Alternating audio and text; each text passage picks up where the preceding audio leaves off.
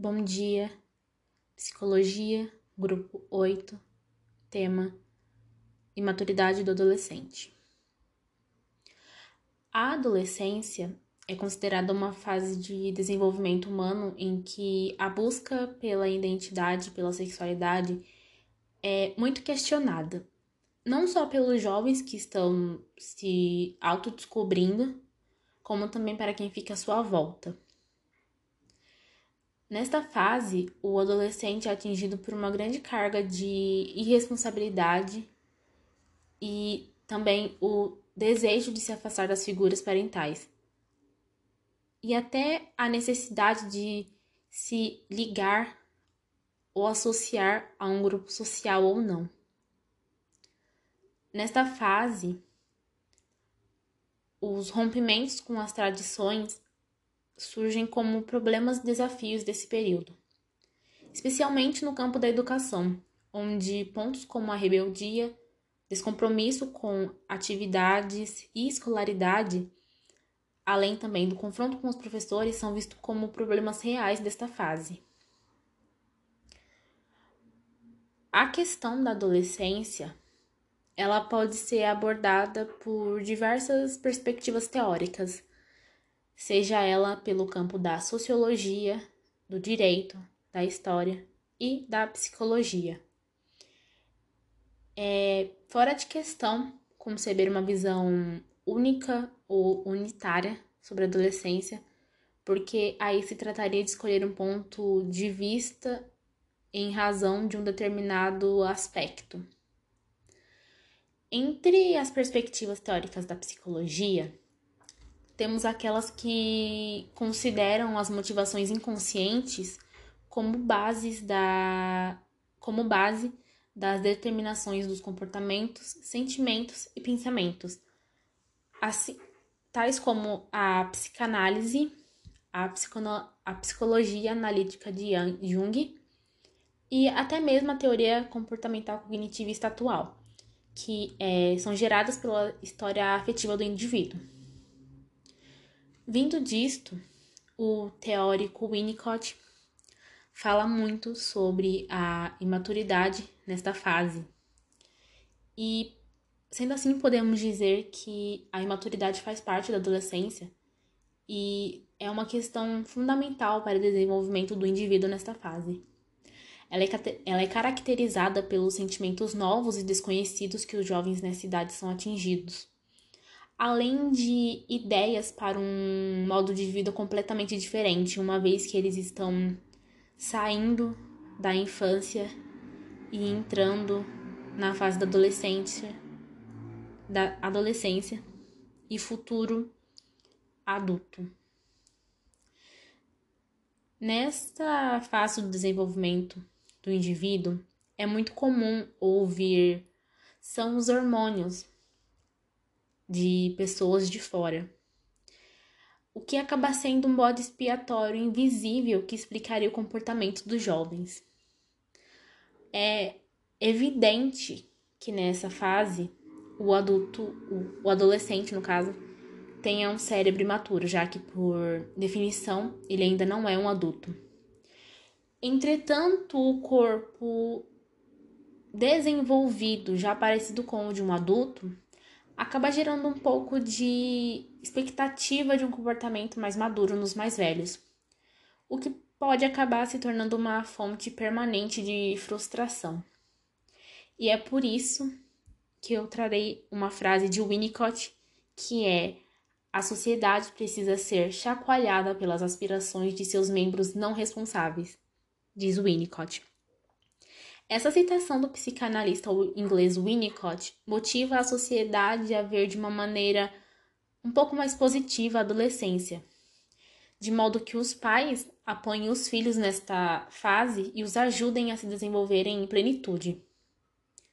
É completamente compreensível que esta seja uma fase complicada, principalmente para a relação entre pais e filhos, já que nessa fase os filhos tendem a querer mais a sua independência e tentam diminuir ao máximo que conseguirem a influência dos pais sobre si.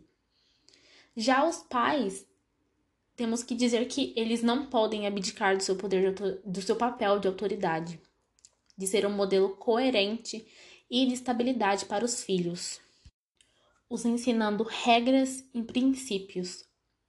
É de suma importância a presença de uma pessoa suficientemente boa para caminhar ao lado dos filhos, os apoiando e sempre mostrando que estão lá para eles, ao mesmo tempo em que os dão o espaço necessário para florescerem. Algumas das decisões mais importantes da vida são tomadas especialmente na adolescência, o que pode acarretar em consequências positivas ou negativas para toda uma vida. Vida.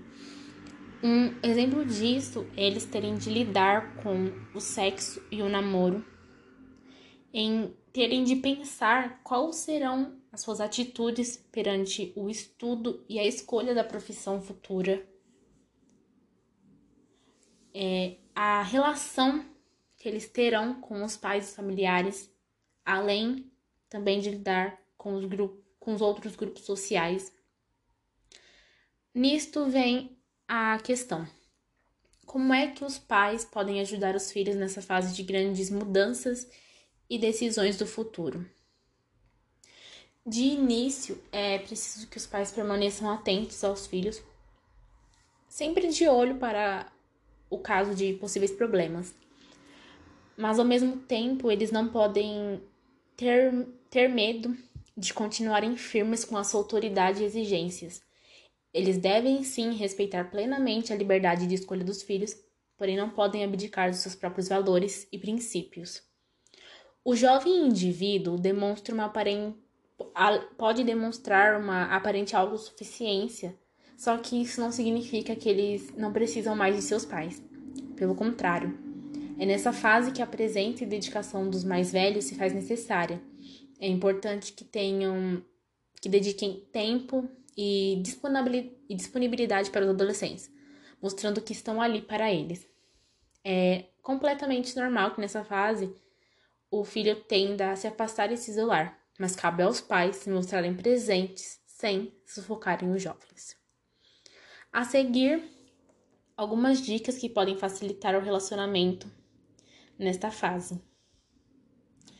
Aos pais é pedido que elogiem e, pro, e premiem uma conduta adequada que o jovem tenha. Por exemplo, seu filho tirou uma nota boa numa prova da escola. Parabenize-o e o premie, por exemplo, levando para lanchar. Sempre dizendo quanto está orgulhoso pelo seu feito. Além disso, também permita que os seus filhos adolescentes expressem suas ideias e opiniões, sem querer passar lições de moral. De moral. Demonstrem afeto, mesmo que eles não queiram ou tenham aversão ao contato físico. Eles precisam de demonstração de afeto, carinho, amor tenham compreensão e saibam ouvir, ainda que eles, na maioria das vezes, tentem confrontar e tenham ideias distintas, opostas. Ajudem a que qualifiquem os seus sentimentos de modo que eles sofram menos com essa confusão de novos sentimentos, é, que por vezes podem ser desconhecidos. Nessa fase, eles precisam de muita orientação de alguém com mais experiência, o que acaba sendo um dos papéis mais importantes dos pais. Partindo disto, gostaria de falar um pouco de um fenômeno que se chama adolescência, que também é conhecido como o fenômeno do eterno adolescente que tem a ver com a imaturidade prolongada para a vida adulta. O fenômeno da adolescência, ela é a manifestação de condutas com imaturidade e comportamentos característicos adolescentes já na fase adulta.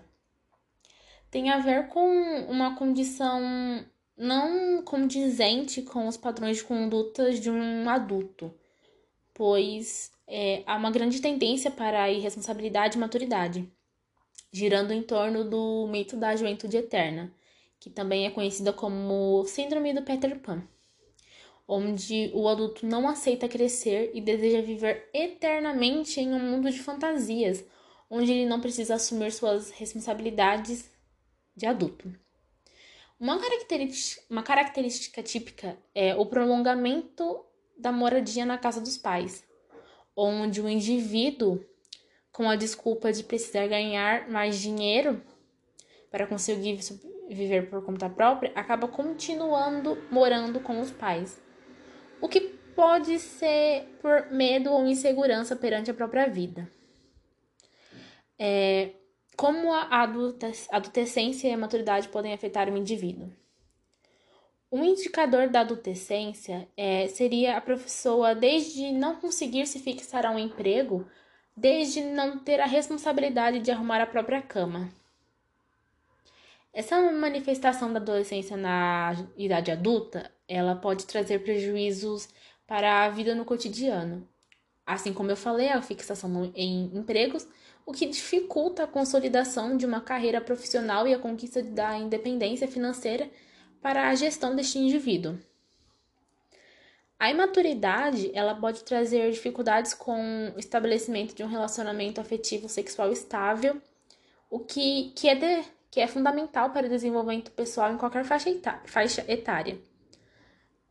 Enfrentar as dificuldades como um adulto envolve abraçar as crises do crescimento que aparecem em diversos momentos da vida. É, é preciso encará-los e até proporcioná-los para adquirir maturidade perante a vida. Existem alguns indicadores que você pode ser um adolescente. Entre eles, temos a personalidade imatura, que vai desde a defasagem entre a ideia, idade cronológica e a idade mental, ao desconhecimento de si mesmo, onde, conhece, onde é, conhecer a si mesmo é a tarefa mais importante da vida de um indivíduo. Então, saber quais são as suas atitudes, aptidões, é, é o diário de bordo para uma navegação adequada. Uma personalidade imatura pode causar uma, esse sintoma, além de outros. Isso, sem dúvida, ofusca as realizações vitais que são essenciais para ser consistente e psicologicamente formado. Pouca ou nenhuma responsabilidade. Como qualquer outra característica psicológica, a imaturidade ela tem diferentes níveis.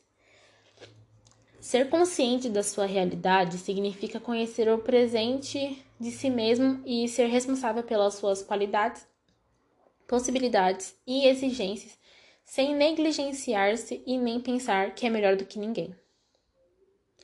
Temos também a falta de maturidade afetiva, que é entender o que é, em que consiste e como se estrutura a nossa vida sentimental, é a chave da formação de uma personalidade madura. A vida tem sentido quando se ama, mas não existe amor sem renúncias. Ao mesmo tempo, ninguém pode ser absoluto para o outro, pelo que se entende que é a dependência emocional e o sentimento mais genuíno que temos não podem, não podem coexistir sem destruir-se. Temos também critérios morais e éticos instáveis. Usar a liberdade de maneira incorreta significa colocar em prática algo que não é bom nem positivo para ninguém. Na personalidade imatura, tudo está pregado com alfinetes e por isso tão facilmente se desfaz a costura como a, a costura que tem como objeto armar os padrões do vestido da nossa vida. Por isso, é, devemos é, nos afastar da moda da permissividade, dos relativos das instabilidades, tentando fazer parte da lista de pensamento crítico e da consciência plena.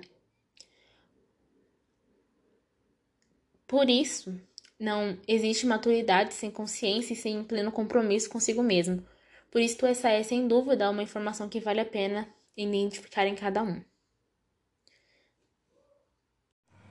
Bom dia, meu nome é Isabelle, sou do grupo 8 e vou dar continuidade com o tema Família e o Adolescente.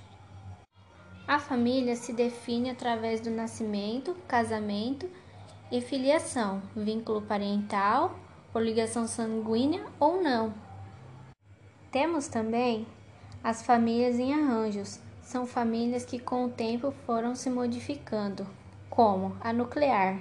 É chamada também como tradicional. Ela é formada por pai, mãe e filhos. Tem a família é, extensa. É estruturada por tios, primos e avós. Temos também a família matrimonial, quando o casal é casado legalmente, como casamento civil. Temos também a família informal, quando o casal moram juntos, mas não são casados no papel. A família monoparental é formada quando a responsabilidade é do pai ou, ou só da mãe sobre o filho. Temos também a anaparental. É formada quando não há presença de nenhum dos pais. Geralmente são os irmãos que cuidam um do outro. Temos também a reconstruída, famílias onde um dos cônjuges possui filhos de uma união anterior. E por último, a unipessoal, composta por apenas uma pessoa. A adolescência. Neste período de desenvolvimento, o adolescente passa por situações de desequilíbrio, insegurança, angústia, instabilidades e muitas vezes se sente injustiçado e não compreendido. Nesta etapa da vida, é essencial o relacionamento da família, a, e a harmonia e os limites e a autoridade dos pais. São períodos de descobertas e aprendizados, então as preocupações dos pais em relação à iniciação sexual e, do, e drogas são grandes. São neste momento em que os pais têm de lidar com seus filhos de maneira equilibrada, mas sempre com autoridade, mesmo que for, que for para sua revolta e, consequentemente, ele se sentirá acolhido e seguro e verá a importância da família na adolescência. Sabemos que em casos de famílias arranjadas, quando há mudança, quando há mudanças e o indivíduo não cresceu em arranjos, os impactos na adolescência podem ser, serem maiores, pois com todas as mudanças que já ocorrem em sua fase, tende que enfre enfrentar modificações familiares que podem trazer muita confusão e sofrimento. Como, como por exemplo, podemos citar como a família monoparental e reconstruída, que normalmente ocorrem porque a separação, separação dos pais podem trazer sentimentos de abandono ou podem trazer alívio por terem vivido em um ambiente de desconforto. Já no caso do anaparental, quando o adolescente passa a cuidar dos irmãos podem pode o ajudar a ter capacidade de liderança e sensibilidade. Mas por outro lado, a sua atenção pode ficar voltada demais a eles e deixar a sua vida e seus sonhos de lado. Assim finalizo e dou sequência à minha colega Carla. Olá, pessoal. Bom dia, bom dia a todos. O meu tema é o tema imaturidade versus maturidade.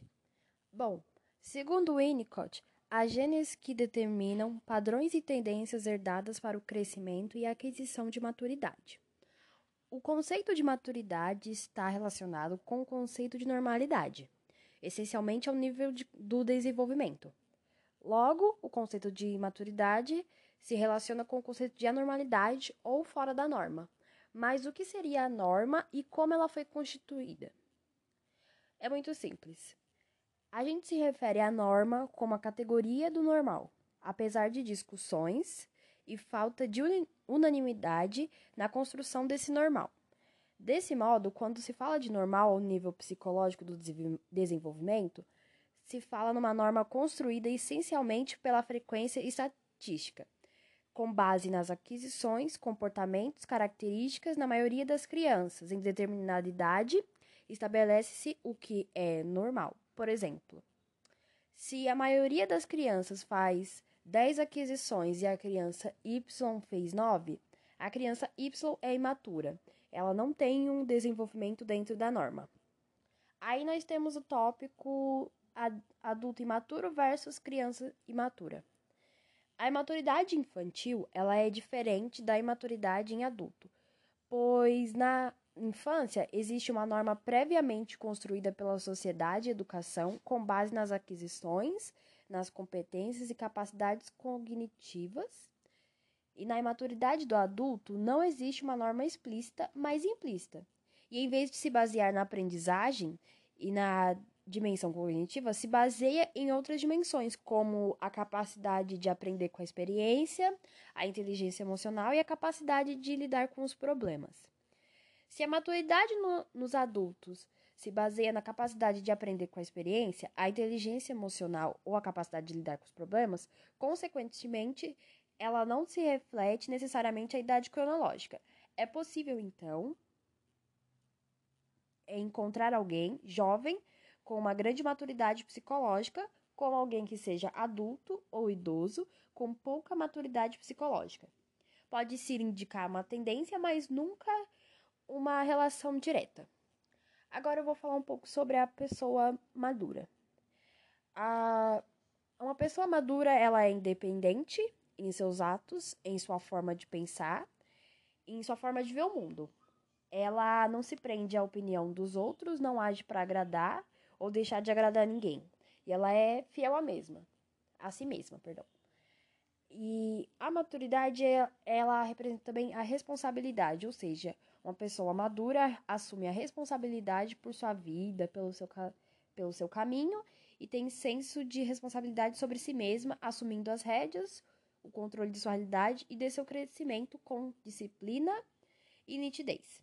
Enquanto uma pessoa imatura sempre busca a culpa nos outros, tentando transferir a responsabilidade por sua vida, pelas coisas que faz ou deixa de fazer, pelos problemas que surgem. O ser maduro, ele compreende que não são os outros responsáveis pela sua felicidade, pelo seu bem-estar, mas também pela sua felicidade e pelo seu desconforto nesse mundo. Ele assume também sua responsabilidade no meio que vive, pela sua família, pelos que dependem dela e pelo seu papel moral e social. Agora, a pessoa madura, ela é respeitosa. Quem não respeita não é maduro. E quem é maduro respeita. Ter maturidade é entender que todos nós somos iguais em nosso direito de existir. É ter consciência de que não há seres humanos superiores e inferiores e que qualquer um, por mais que não gostemos da pessoa, por mais que ela seja diferente de nós, por mais que não compreendamos e não concordemos com ela, merece todo o nosso respeito, sempre, sem exceções. Assim, a pessoa madura respeita qualquer um também e principalmente a si mesma. E ela respeita também a vida com todas as suas nuances, com tudo que ela que dela faz parte. É, maturidade é coragem de ver as coisas como são, sem enfeitá-las, sem se perder em ilusões. É coragem de ser lúcido, de ser verdadeiro, de enfrentar a vida com seus altos e baixos, sem fugir, sem enfiar a cabeça no buraco, de caminhar com seus próprios pés. E ser maduro é ter coragem de ser sincero, não se corrompendo por medo de dizer o que pensa ou sente. É, todos nós temos medos, como de fracassar, por exemplo. Mas uma pessoa madura não se deixa levar por esse medo. Ela o enfrenta e busca realizar seus projetos.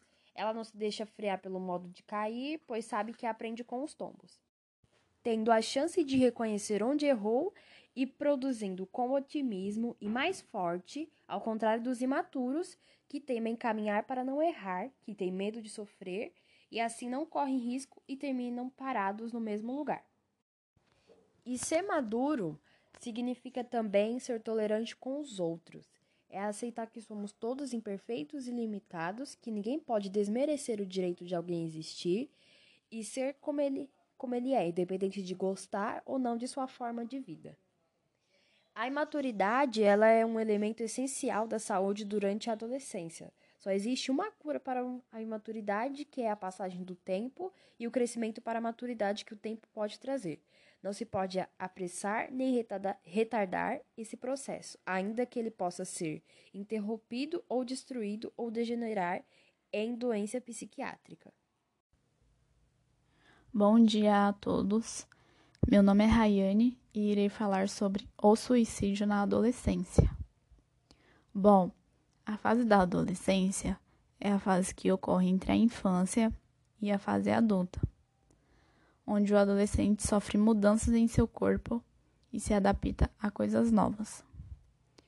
É aquela fase também em que ele começa a descobrir sua verdadeira identidade, sendo assim uma fase muito intensa de transformações e conflitos, onde pode existir comportamentos agressivos e impulsivos e até mesmo suicidas, pois é onde os sentimentos sexuais e agressivos estão em alta dentro de si. Essa fase é uma fase de risco, onde o adolescente pode adotar comportamentos de riscos, podendo sujeitar não somente a sua saúde mental, mas também a sua saúde física. É necessário perceber as mudanças de característica. Por ser uma fase vulnerável e por todas as mudanças que ocorrem, pela busca da independência dos pais, maior valor dos amigos e pela vontade de explorar situações novas, que muitas vezes o jovem não sabe lidar. A adolescência é uma fase onde é fácil o jovem adotar comportamento de risco. O comportamento autodestrutivo. O comportamento autodestrutivo é uma perturbação grave e crônica que pode resultar em danos físicos, sociais e educacionais. Alguns comportamentos podem estar associados a atos manipulativos, tentativas de suicídio ou o próprio suicídio. O comportamento autolesivo é entendido como toda a ação em que o sujeito causa uma lesão a si mesmo, independente de ser fatal e do verdadeiro motivo deste ato. Os comportamentos autodestrutivos dividem em dois, que são comportamentos suicidas, onde o indivíduo tem a intenção de acabar com a sua vida, e comportamento de autodano não suicida. O jovem muitas vezes acaba diante das suas dificuldades não encontrando outra solução para o seu sofrimento, que não o suicídio ou o ataque de seu próprio corpo, usando como forma de aliviar o seu sofrimento. Cada um apresenta um motivo. Alguns dizem se cortar para diminuir a dor que sentem, e outros se cortam por sofrer de bullying, Muitas vezes eles são ignorados pelos seus pais, pelos professores e pelos próprios colegas. Motivos que podem levar o indivíduo a cometer. A grande ocorrência de suicídio de adolescente normalmente estão relacionados à depressão, abusos sexuais, separação dos pais e etc. Apenas um desses fatos por si só já pode ser o bastante para levar um jovem ao suicídio. Para prevenir o suicídio, inclui o aperfeiçoamento emocional dos jovens, como solucionar, solu, perdão, solucionar problemas, tomar decisões, lidar com a própria raiva, com isso, os pais podem ajudar o jovem a desenvolver essa característica, como, por exemplo, é, ter um relacionamento tranquilo e equilibrado, ensinando os jovens por meio de exemplos como lidar com a fúria, é, garantir formalmente que nada vai afetar o amor e a aprovação paterna afirmar que ele é importante e amado e etc. Bom dia, classe. Meu nome é Ana Caroline e eu vou conversar com vocês sobre a puberdade e a adolescência. Todo mundo que já passou pela adolescência e pela puberdade entende o quanto que é confuso por ser uma fase de muitas descobertas, várias transformações. É, é muito complicado, é muito confuso mesmo. E por acontecerem na mesma época, as pessoas podem achar que é a mesma coisa, mas não é a mesma coisa. Para Freud, ele descreveu a fase de latência para a fase genital como puberdade. Biologicamente, a puberdade é o período em que acontecem mudanças biológicas e fisiológicas. É na puberdade que a mente e o corpo adolescente, ad, perdão, adolescente passam por muitas transições. É, essas mudanças corporais possuem um impacto também no desenvolvimento psicossocial. E não é a mesma fase que acontece para as meninas, não é a mesma para os meninos. As meninas entram na puberdade um pouquinho mais cedo e os meninos um pouquinho depois. Então, na menina, ocorre mais ou menos ali entre os 10 e os 12 anos. Agora, no menino, ocorre entre os 12 aos 14. E além de a puberdade ser uma fase de muitas mudanças físicas notáveis, é também muito perceptível as mudanças é, do humor pelo, pelo aumento de hormônio no corpo, então é normal que o humor do adolescente mude, fique um humor bipolar. Já a adolescência é onde deixamos de ser criança, estamos indo para a fase adulta. E não acontecem somente mudanças físicas, como na puberdade mas também acontece a mudança mental e a, men e a mudança social. É nessa fase que o jovem cria seu mundo interno, começa a formar sua própria identidade.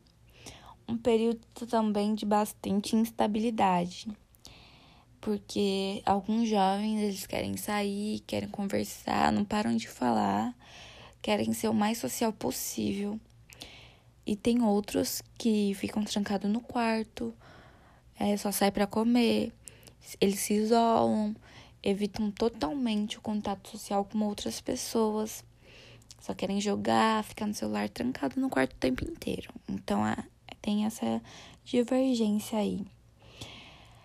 Mas quando a gente passa pela puberdade e pela adolescência juntos, os hormônios vão ficar à flor da pele e normalmente desperta a sensibilidade sexual. É nesse período que normalmente os jovens começam a ter relações sexuais. Também é comum é, notar uma certa rebeldia. Então é uma fase meio complicada de lidar com o adolescente. Quem tem que lidar com o adolescente é um pouquinho complicado, porque eles são realmente um pouco mais rebeldes. E também, nesse período aí, desperta muita curiosidade, porque eles querem experimentar tudo que tem no mundo, achando que o mundo vai acabar no outro dia. E eles começam a fumar, a beber bebidas alcoólicas, e também podem começar até a usar drogas, porque faz eles se sentirem mais adultos, independentes.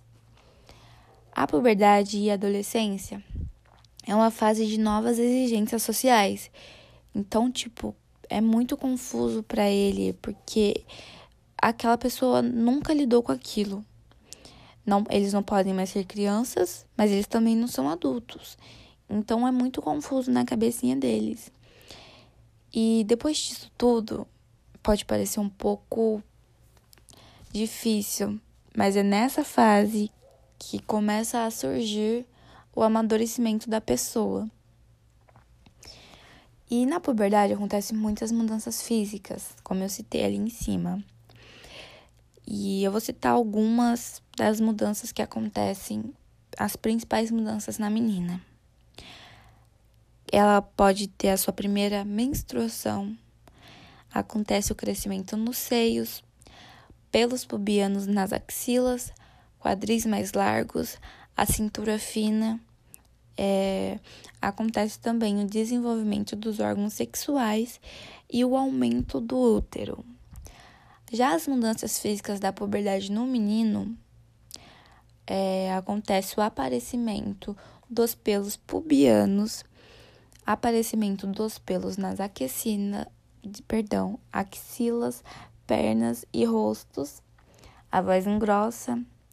Isso é bem notável também, todo mundo percebe quando um adolescente fala, você fica um tempo sem ver ele, e ele fala, a pessoa já fala, nossa, você entrou na puberdade, olha a sua voz.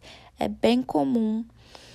E também acontece o aumento dos testículos e o crescimento da laringe. Também é na puberdade que acontece a primeira ejaculação do menino. E é isso, gente. Eu espero que tenha ficado bem explicadinho. E Vamos para a próxima. Olá, bom dia. Meu nome é Semiramis e hoje eu vou falar sobre a imaturidade na concepção de Winnicott. A teoria do amadurecimento de Winnicott busca compreender os estados do desenvolvimento emocional humano partindo dos estados mais primitivos. Desta forma, é essencial considerar o que há neste início de recorte temporal, ou ainda da vida humana. E na tal amadurecimento, e que dependerá dos cuidados ambientais para que tal tendência possa se concretizar. O indivíduo herda um processo de amadurecimento, que o faz progredir na medida em que exista um meio ambiente facilitador e somente na medida que ele exista. A teoria do amadurecimento. Afinal, em que consiste a teoria do amadurecimento? Na descrição e conceituação das diferentes tarefas, conquistas e dificuldades que são inerentes ao crescimento em cada um dos estágios da vida, desde o momento em que um estado de ser tem início, ainda na vida intrauterina, estendendo-se pela infância, adolescência, juventude, idade adulta e velhice até a morte. A ênfase da teoria recai sobre os estágios iniciais, pois é nesse período que estão sendo construídos os alicerces da personalidade e da saúde psíquica. As tarefas que caracterizam os estágios iniciais: a integração no tempo e no espaço, a habitação da psique no corpo, o início das relações objetais e a quarta tarefa, constituição do si mesmo. Jamais se completam e continuam a ser as tarefas fundamentais de toda a vida. Elas não são de natureza instintual, como serão algumas delas, mas pertencem à linha identitária do amadurecimento. Referem-se à necessidade de existir, de sentir-se real e de chegar a estabelecer-se como uma identidade unitária. Apesar do processo do amadurecimento não ser linear, algumas conquistas têm pré-requisitos e só podem ser alcançadas depois de outras, que são as suas condições de possibilidade ou seja, a resolução satisfatória das tarefas de cada estágio depende de haver um sucesso na resolução das tarefas dos estágios anteriores. Se ocorrer fracasso na resolução da tarefa de uma certa etapa, novas tarefas vão surgindo, mas o indivíduo, não tendo feito a aquisição anterior, carece na maturidade necessária para fazer-lhes frente ele pode até resolvê-las mobilizando a mente e ou uma integração defensiva do tipo falso si mesmo, mas apoiadas em bases falsas, elas não farão parte intrínseca de um si mesmo como aquisições pessoais. Nesse caso, o processo de amadurecimento é pessoal e é paralisado e um distúrbio emocional se estabelece. A teoria do amadurecimento como guia da ação terapêutica, a clínica winnicottiana está baseada numa teoria dos distúrbios psíquicos que tem como fundamento a teoria dos processos de amadurecimento pessoal do indivíduo. Essa teoria, segundo o próprio autor, é a espinha dorsal, conhecida como backbone, do seu trabalho teórico e clínico. Ele diz: precisamos chegar a uma teoria do amadurecimento normal para podermos ser capazes de compreender as doenças e as várias imaturidades, uma vez que não nos damos por satisfeitos a menos que possamos preveni-las e curá-las. A teoria está baseada em algumas concepções que podem ser resumidas e apresentadas na ideia de que todo indivíduo humano é dotado e tem uma tendência inata ao amadurecimento. Apesar de inata, a tendência não vai de si, como se bastasse a mera passagem do tempo. Trata-se de uma tendência e não de uma determinação. Para que a tendência venha a realizar-se, o bebê depende fundamentalmente da presença de um ambiente facilitador que forneça cuidados suficientemente bons. Isso é tanto mais verdadeiro quanto mais primitivo o estágio que estamos considerando. O amadurecimento começa em algum momento após a concepção e quando há saúde, não cessa até a morte. Não há nenhum aspecto saudável ou doente da existência humana cujo sentido seja independente do momento do processo ao qual pertence, no qual teve origem, ou seja, não se pode responder a perguntas sobre o que significa, por exemplo, a agressividade do Winnicott sem estabelecer a etapa do amadurecimento na qual estamos nos referindo. A adolescência para Winnicott. Para Davis e Walbridge, na obra Limite e Espaço, Seguindo o pensamento winnicottiano, a adolescência é um momento de se fazer uma nova adaptação à realidade, e a vulnerabilidade do eu ocasiona uma nova dependência em relação aos cuidados, amparos e sustentação do ambiente, pois o adolescente, por ser imaturo, padece do sentido de realidade, a sua luta indica este caminho. Ser alguém e constituir-se em um eu dentro de um grupo por meio de um ambiente firme, seguro e suficientemente bom. Juntamente com isso surgem a astúcia, arrogância, hostilidade, mentira, ironias e a necessidade de conforto com a sociedade. Para Winnicott, não há como evitar, retardar ou até mesmo impedir esse processo. Ele é natural e necessário para chegar à maturidade. No entanto, é um processo que pode ser interrompido por invasões e intrusões devido à falta de previsão ambiental, ou seja, pessoas que compõem o ambiente, pais ou substitutos, devem estar sempre presentes, transmitindo preocupações e demonstrando que estarão ali caso o adolescente precise da ajuda, amparo, bem como para perceber as suas necessidades. Em relação a esse aspecto, declara o autor: de fato, existe somente uma cura real para a adolescência, o amadurecimento. Isso e a passagem do tempo resultam no final do surgimento, que é a pessoa adulta. No entanto, para o autor, apesar de toda essa vontade do jovem de conhecer e explorar as situações, o adolescente é, por si só, um ser isolado o adolescente é essencialmente um isolado. Todo relacionamento entre indivíduos e uma vítima, instância, toda a socialização parte de uma posição de isolamento. Trata-se de um tipo de solidão que visa encontrar a si mesmo. Winnicott expõe.